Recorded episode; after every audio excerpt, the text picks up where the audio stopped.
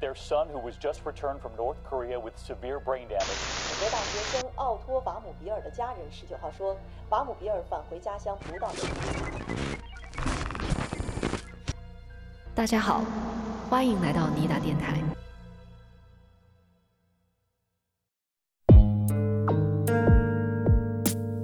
所有的电梯哈、无论是上行或者下行的时候，它都会直接从四楼跳到六楼。我觉得这种恐惧感哈、可能是很真实的那种恐惧感，它不像说你去酒店遇到鬼那种什么。他回到美国的方式和状态是以植物人的方式。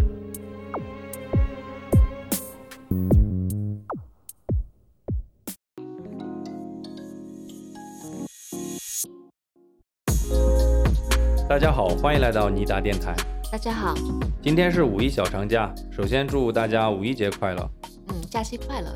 我们今天继续来聊这个以旅行为主题的案件。上一期节目，我不是一开始就说，以前在我年少无知的时候嗯，旅行对于我来讲，确实有那么一丁点儿为了提升自己逼格的那种心理诉求。嗯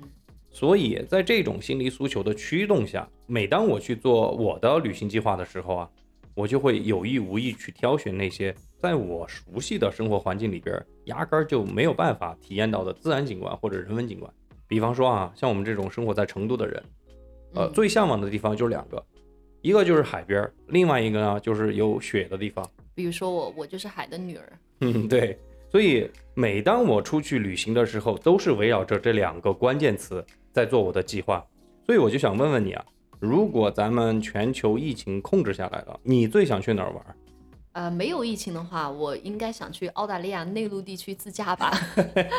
当然这是开玩笑的话。其实如果说真的，我倒是很想去那个冰岛看一下极光。哎，你看是吧？你想去冰岛，那就是有雪的地方嘛，嗯而且也有海的地方，对吧？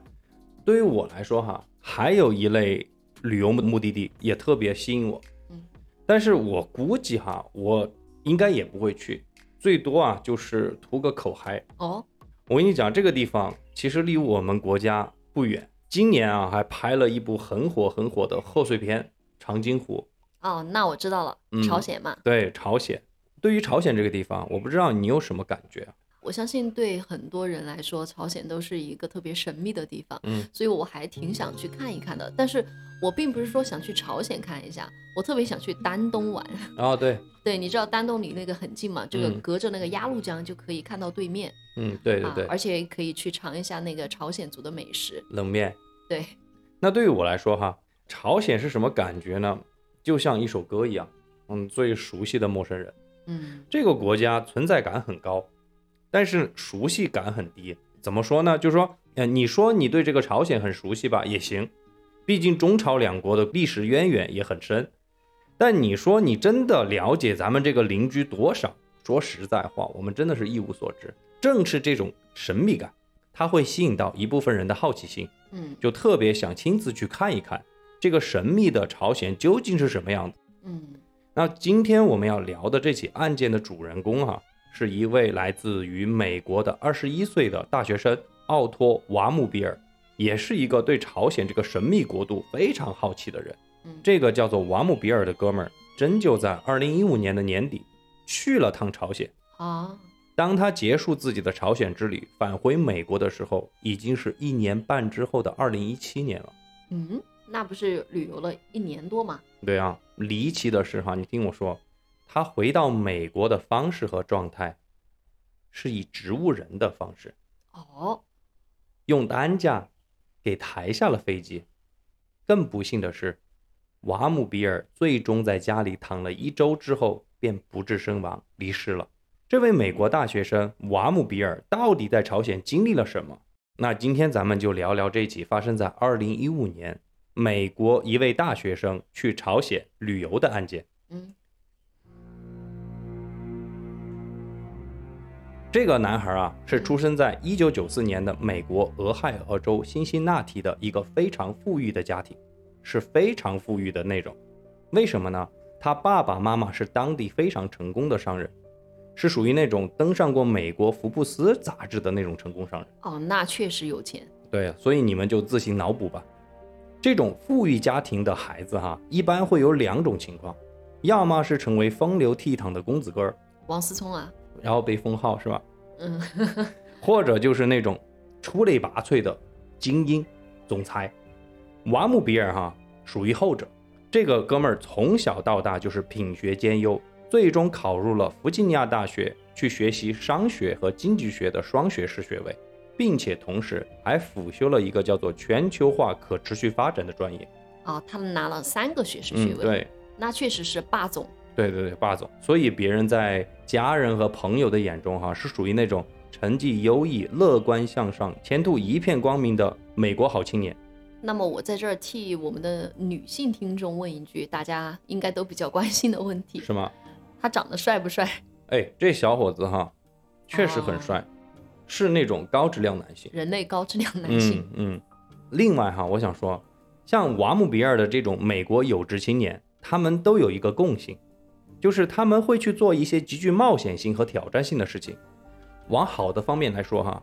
就是说这些事情会挑战自己的局限，打破自己的常规，丰富自己的人生经历，对吧？那啊就是说我之前也说过嘛，很多人的旅游的这个目的就是为了经历更多。对，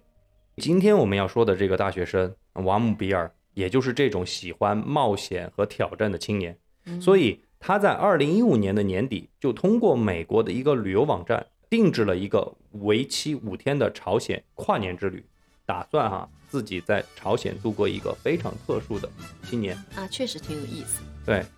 这个旅行社在美国是属于专门做朝鲜啊、索马里这种冷门的旅游项目。哦，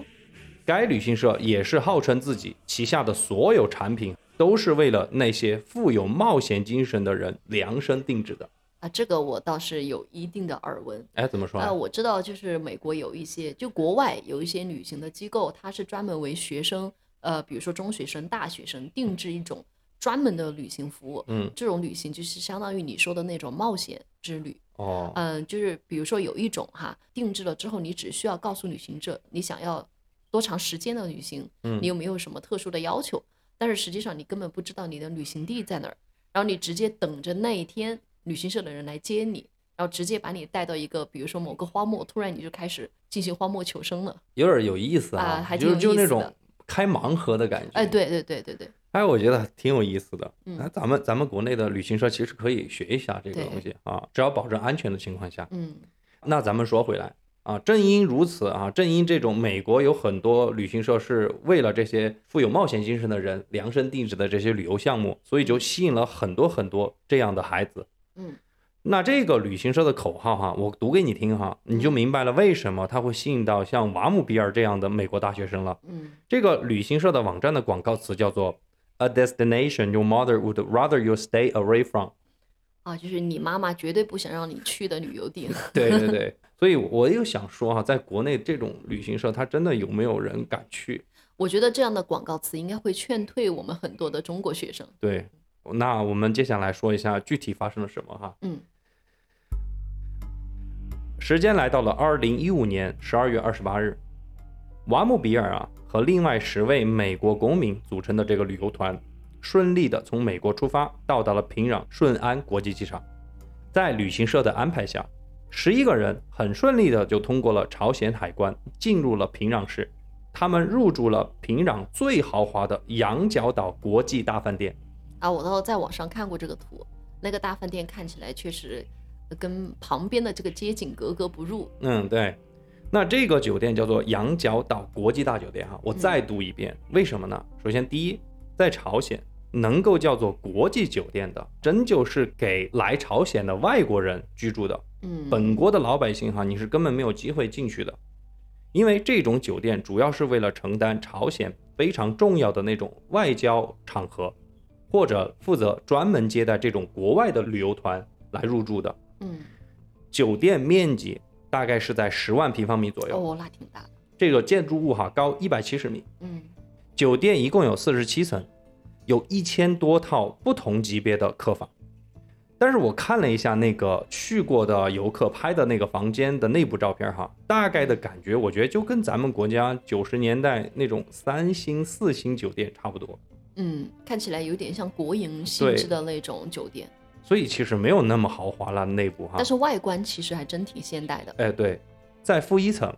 有澳门人开的赌场、夜店、桑拿、中餐厅、水族馆，室外啊还有一个高尔夫球场。反正这儿就是平壤唯一的娱乐场所。啊，第二，羊角岛，羊角岛，顾名思义，它的位置也非常的特别，是修建在一个岛上。这个酒店是坐落在大同江江心羊角岛最北端，它的四周是被水给环绕着，环境非常的幽静。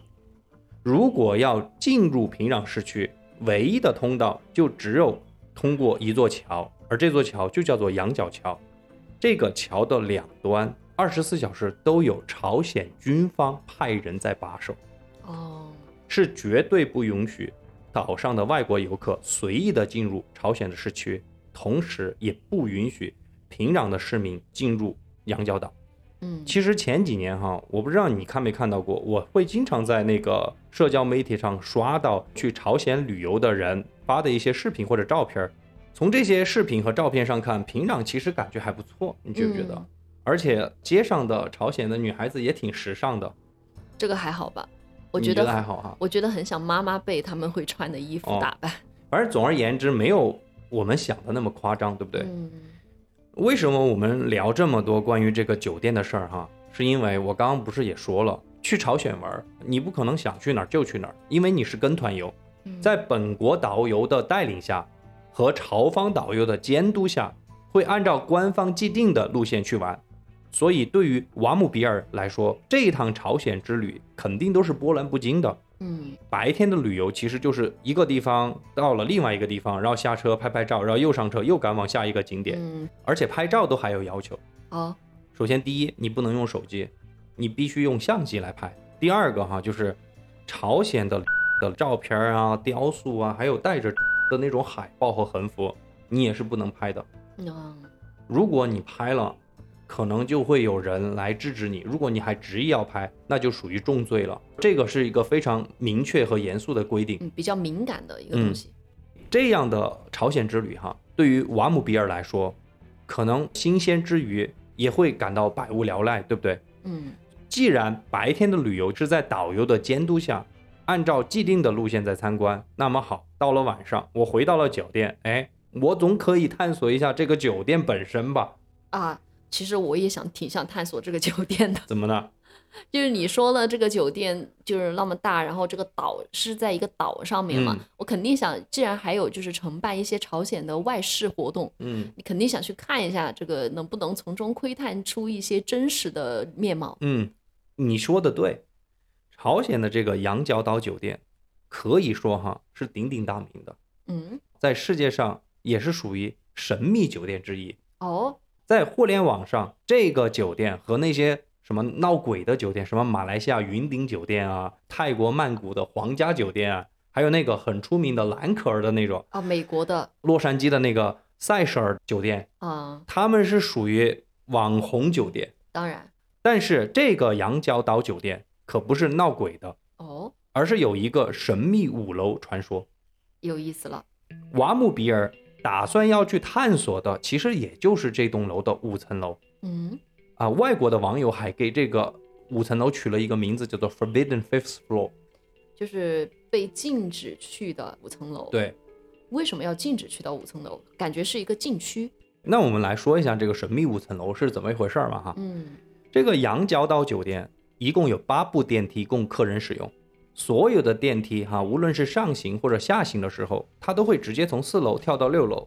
也就是说五楼不会停。没有五楼这个选嗯项。这一层楼是禁止游客进入的。事实上，有那么些好奇心比较重的人，那些爱作死的人啊，嗯趁着导游和酒店管理人员不注意的时候，就通过这个楼梯嘛，走到了五楼。啊，我也看到过很多啊，咱们中国去朝鲜旅游的人，他们也拍过这个五楼的这些图片儿。不是说禁止去吗？他们怎么去的反正他们就是偷偷摸摸的从楼梯这样偷摸的摸进去了。啊？来，我给你看一下，你看一下，你给大家说一下是什么感觉？这个五楼的照片儿，给大家描述一下，这个墙上啊都是用那种油漆颜料画的很有年代感的这种宣传画，嗯，那种油画就是大红大绿的颜色，对对对，大家能够想象哈，嗯给我的整体感觉有点像就是在监考中的教室，就因为它的桌椅的摆放的方式，包括它的整个光线很暗，嗯嗯，然后呢，包括这个五墙上五颜六色的这个彩绘，让我想到了这种八九十年代的这个小学或者是中学，反正总之就是很黑，因为没有窗户，到处都是贴着画写的字，嗯对对不对，很有这种朝鲜特色，嗯，那我们说回来，你看完这个照片之后啊，我继续跟你讲，据这个去过朝鲜的中国游客说哈，他们去这个神秘五楼的时候，确实没有人跟着他们来逮他们，嗯，但是当他们最后一天退房的时候，正准备回国的时候啊，朝方的导游突然就很严肃地告诉他们说：“我知道你们其中一名团友有一天晚上去了不该去的地方，现在这个人最好给我自行招认。”说完这句话，全团的人都没有敢出声。嗯不过我觉得哈、可能是咱们是中国人的原因。最后，这个中方的导游上去交涉了很久之后，最终还是让他们回国了。嗯后来，这个中国游客啊，在他的那个社交平台上就说，那天他真的是有史以来，感觉那一刻自己都吓得快尿裤子了，啊你，知道吗？他确实胆子太大了吧？不过我能懂他的感受，嗯，嗯我感觉他这个应该是参加了世界三大挑战之 一。去索马里，你去挑战海盗；第二，你去中东挑战塔利 班。咱们就可以说是去羊角岛酒店挑战那个第五楼了。我觉得这种恐惧感哈，可能是很真实的那种恐惧对感，它不像说你去酒店遇到鬼那种，是吗？这种肯定啊真的是真的是威胁你生命的。明知自己不敌的情况下，然后你要去挑战，然后可能面临非常严重的后果。还被逮住了。你正要回家的时候，给你给逮住了。你我觉想得那一搞不刻，好其实是有摄像头的。嗯，嗯这个啊，就是中国游客分享的哈。但还有一些美国人，他们去过朝鲜之后，他们也在自己的社交平台上抛出了很多探索这个酒店五楼的视频。嗯他们的探索可能就更加深入一点，嗯因为有一个美国游客，他是偷偷的进入了五楼，而且进去的时候正巧被酒店的安保人员发现了。嗯一路追赶他啊。这个人也牛逼，惊慌之余啊，他就瞎跑，于是就跑到了五楼的某一个拐角处。哎，他就发现，哎，这个拐角处有一个小楼梯，他就想，那要不我就爬上去躲一下。嗯于是他就沿着这个小楼梯往上爬，但是他惊讶地发现，这个五层楼中间啊还有一个夹层，上面上上了一把锁。于是啊，这个五层楼的神秘传说又出现了一个版本，叫做五点五层的夹层空间。啊，神秘空间。嗯，可能我觉得哈，瓦姆比尔就是看了美国的这个游客探索的五楼的视频，于是啊，二零一五年十二月三十一日的晚上。也就是他去到旅游的大概第三天的时候，对对，就是当天晚上不是跨年嘛，对不对？嗯他参加完跨年烟火表演之后啊，他就在当晚的凌晨，也就是一六年的一月一号，嗯他一个人哈、就悄悄地跑到了酒店的五楼，也没有被发现。他也想探索探索这个五层到底是一个什么样子，嗯看能不能发现网上所谓的五点五层的那个夹层空间。对，如果说哈、他仅仅就是在这儿拍拍视频、探索探索，其实也没有什么，因为毕竟没有人发现他。可能他想玩票大的，你知道吗？于是他就四下观望，看我能不能够偷点儿或者带点儿什么东西走。哎呀，这就整的有一点过分了。所以他这么扫视了一圈啊，就发现只有这个墙上的一个红色的横幅，这个东西是可以摘下来带走的。红色横幅嗯，是什么？这个红色横幅其实就是一个带着的一个海报，嗯，哦，那是 啊，那上面写的是，哦，这他都敢拿走啊，对呀、找死吗？对呀、跟你明令禁止了，别人这种东西你都不能拍，你还跑去拿走，你是不是找死啊？对不对？对瓦姆比尔哈，他可能就觉得偷个横幅嘛，顶多不过就是罚罚款嘛，对不对？那但是他真的没有想到，就这么一个错误的决定，改变了他的一生。嗯，刚刚我可是说了的哈，游客在朝鲜，你拍的雕像和那些带着的海报是明令禁止的。对啊，你在这儿偷这个的横幅，你就自己算算，在朝鲜应该是是一个什么罪过吧？对，在朝鲜，但凡是存在着玷污和偷取印有或者带有画像和名字的物品的这种行为，哈，在朝鲜是属于极其严重的罪行。嗯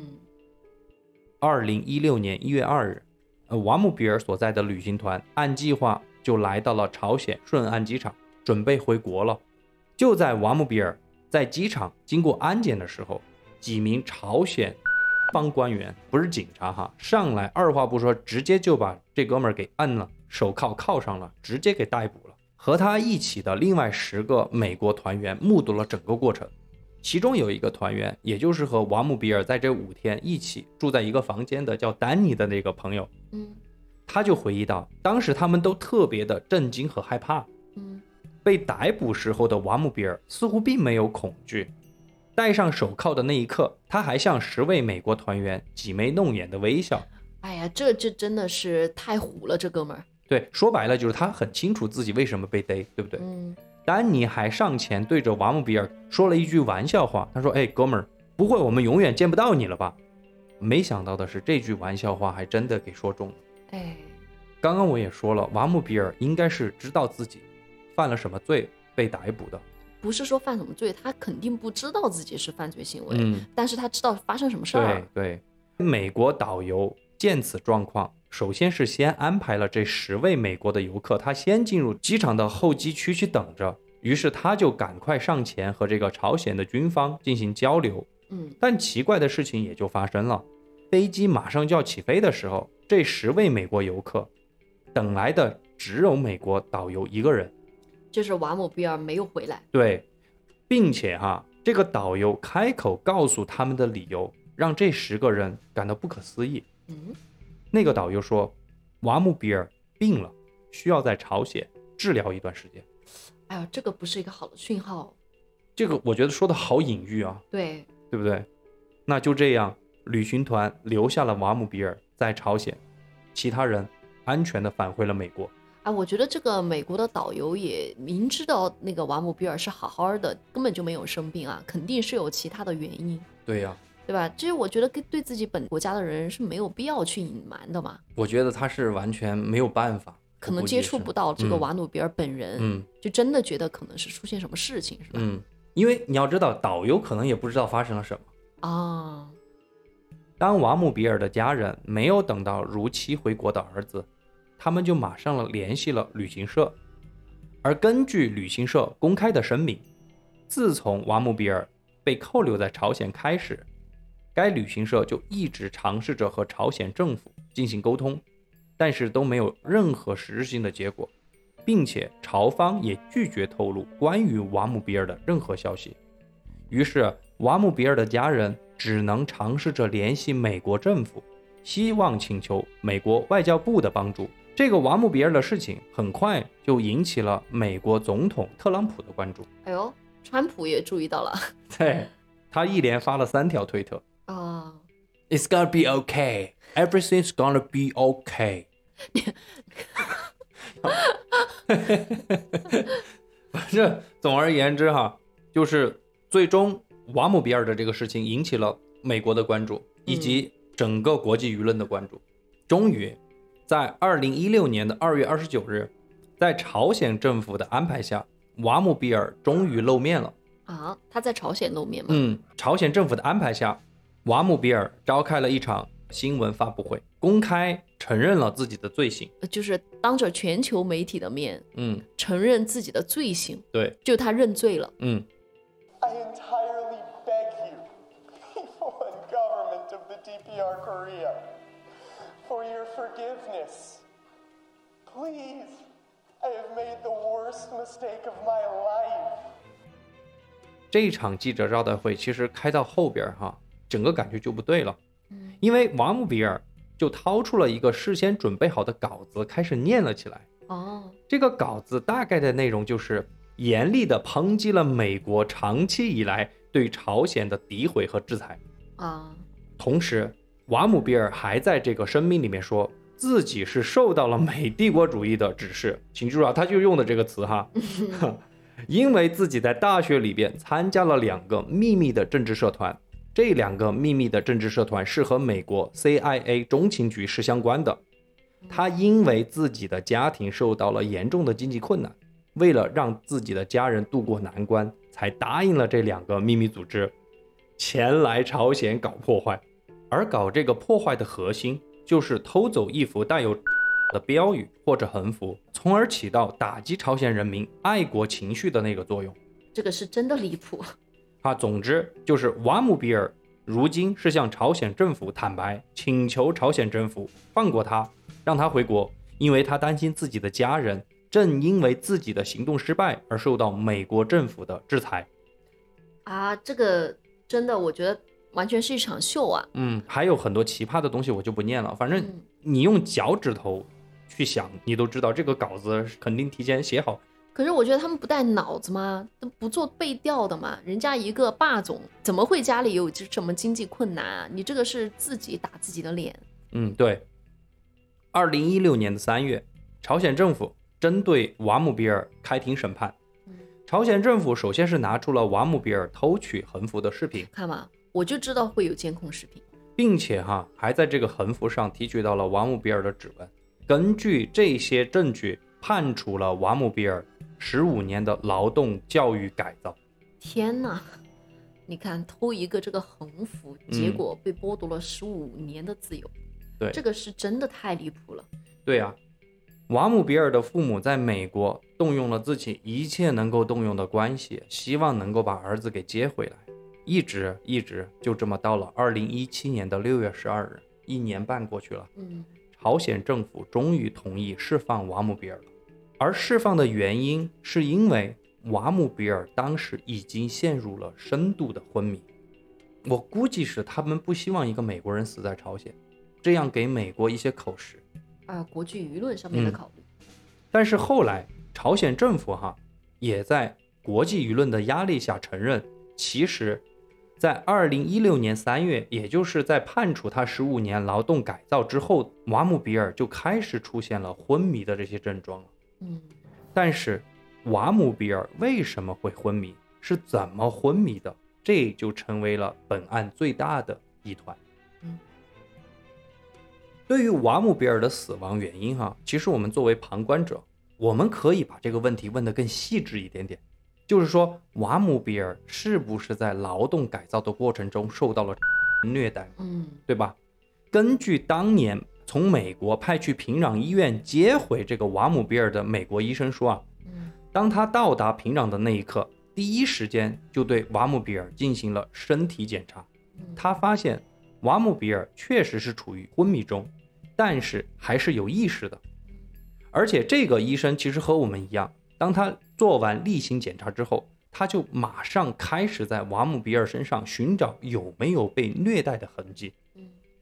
根据他说，他确实是没有在那一刻看到或者找到瓦姆比尔身上有那种被严重虐待过的证据，并且瓦姆比尔所接受治疗的这个医院在朝鲜还是很好的。对于瓦姆比尔所体现的这个症状，朝鲜的医生在积极的为瓦姆比尔进行治疗。我觉得这个并不能说明任何问题。嗯，因为如果你的整个国家的面貌你都能够的话，那你等这个要接回瓦莫比尔的医生到达的时候，才把他转移到医院去进行治疗也是可能的。只是说他当时的身上居然没有被虐待的痕迹，这个是我有点没想到的。所以这个美国医生就很谨慎，就问了这个朝鲜医生说：“那你们觉得他是什么原因导致了昏迷？”朝鲜的这几位医生就说，他们觉得是因为食物中毒了，啊，引起了肉毒杆菌的那个感染，加上这个瓦姆比尔服用了安眠药，这样子就导致了他的这个深度的昏迷。后来的事情，我在节目一开始其实已经说清楚了哈。嗯，当瓦姆比尔再次回到美国的时候，已经是处于植物人的状态，整个右脑是属于不活动的状态了。嗯，在家睡了一周之后，就离世了。啊，法医做了尸检，在尸检的报告上，仅仅能够得出的结论就是他的死因是属于大脑慢性失血和缺氧，从而导致的并发症引起的他的死亡。慢性失血，如果没有伤口、没有严重虐待的话，他为什么会慢性失血呢？而且我觉得缺氧这个东西其实也挺诡异的，嗯，因为你缺氧的话，就是你曾经受到过就是我跟比你如说，窒息，一个就是，要么就是对让你短暂的那个失去了呼吸，大脑没有充足的供氧。对，应该不是，因为毕竟肉体上没有这个非常明显的痕迹，嗯，所以我觉得也还是挺有可能的。法医他们只能对于死亡原因进行分析，嗯他们不能去分析说之前是什么导致对导致的是什这么个是原什么因。原因？他的家人不是挺有钱的吗？别人嗯就聘请律师、组织材料，控告朝鲜政府虐待和谋杀了自己的儿子。他们首先是请了第三方哈、第三方的鉴定来进行哦重新尸检。嗯这第三方的鉴定中心哈、其实发现瓦姆比尔的身体有多处明显的外伤。啊，那为什么一开始的那个医生说没有呢？那个医生，我觉得他说的是，他觉得这些外伤不足以说是让一个致人命的对，比如说你脚上有一个包，不可能说这个包就让你失忆或者深度昏迷吧？这医生他是这个逻辑，你把这个尸体放到那么大一个显微镜下去观察，你专门请第三方来做尸检，那肯定什么东西都给你放大了呀。不是，你知道我想到的是什么吗？嗯我想到那个《风声》里面，嗯，就是不是有很多的刑讯方式嘛？对然。后其中对那个张涵予扮演的那个角色，就是最后的那个叫什么老炮老老鬼老鬼，对，啊，是老鬼还是老是老炮？啊鬼，老鬼，老鬼，就对那个老鬼嘛，嗯，呃，有一段他的那个刑讯就是专门民间找的那种， 嗯，不知道是什么中医嘛，就还针是灸什嘛么对，针灸针灸，然后在那个针上只需要涂一点点，扎到这个人的大脑里面的话，我感觉那种痛苦是非常剧烈的，就可能那种伤害是外部的一些医疗条件所无法察觉的，所以所以你我还是比较相信说是有一点儿，因为因为他一个健康的美国小伙，他如果以前没有这样的疾病史的话，你很难解释他为什么因为水土不服，然后造成了这样一个昏迷和慢性失血。我觉得这个解释不通啊。我跟你讲，其实后来有一个纪录片专门讲了他的死因的嗯几个猜测，啊，就是那个第三方的鉴定专家也出现在这个纪录片里边，他们说其实各种各样的可能都有，一种可能就是说，啊嗯，还有你说的那个这种啊也可能出现，另外一个食物中毒也可能有这个情况。哦，就是多方面的原对因导，致第了三个也可能是你说的，就是长期的让你去劳教，啊，你你处于那个精神状态下，你有可能也会导致这些问题出现。对他可能是那种疾病嗯的慢慢的堆积的最后一个结果，对，在这个第三方鉴定报告之中还提到了一点，一个细节嘛。对，有一个很明显的细节，这个细节就反复被这个瓦姆比尔的父母拿来攻击朝鲜政府。这个细节是什么呢？就是说，瓦姆比尔的下排的牙齿哈，嗯，有很明显的人为纠正了的那种状态。我我不知道怎么来什么说，叫人为就纠就正英文叫做 rearrange the bottom teeth。也就是说下排的牙齿有被重新组合过对吗？就那个意思吗对？或者重新纠正过？就是你的牙齿应该是拿那个扳手给跟你掰弯了一下，就每一颗牙齿都跟你掰了一下。哎呀，好恶心嗯啊！我这个真的是有一一种暴力的体现。你记嗯得之前我们讲一个台湾的案件，嗯就那个一个一啊个对啊丈夫虐待嗯他的妻子，嗯其中一个方式就是每次打完了他都会拔掉他的一个牙齿，对。是不是就是有暴力倾向的这一种体现啊？但是这个法医其实说哈，就说即便是这种很变态的，让你的牙齿给你掰了一下，嗯，它也不至于会引起人的昏迷。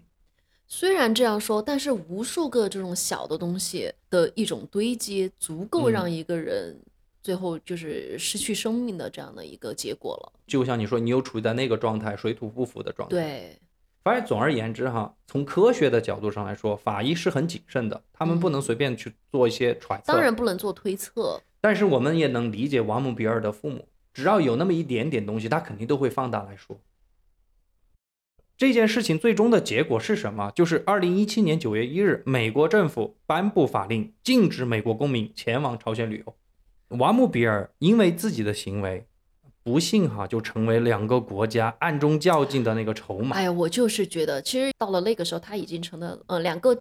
之间的一个工具。所以美国政府哈，当时其实他们的做法是饱受诟病的。嗯后来的报道都披露出一个问题，就是当时的美国政府其实是奥巴马政府的末期，二零一五年嘛，一六年哦对特朗普上台的哈，对就是他们尝试了各种方法去了解一下啊、瓦姆比尔的情况，但是朝鲜完全不买账，让奥巴马政府感到非常的尴尬。就嗯瓦姆比尔的事情，最后也成为了美国大选的一张牌。哦，怎么么说呢？就是瓦姆比尔的事情，我们刚刚讲是二零一五年的年底，也就是奥巴马卸任美国总统，